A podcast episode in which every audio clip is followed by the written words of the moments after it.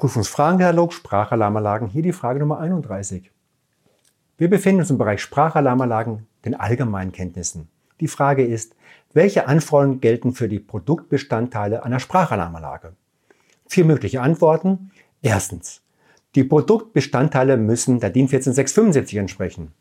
Zweitens, die Produktbestandteile müssen der DIN VDE 0833 entsprechen.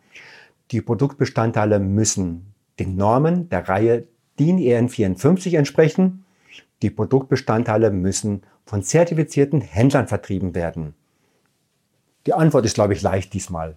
Es ist drittens.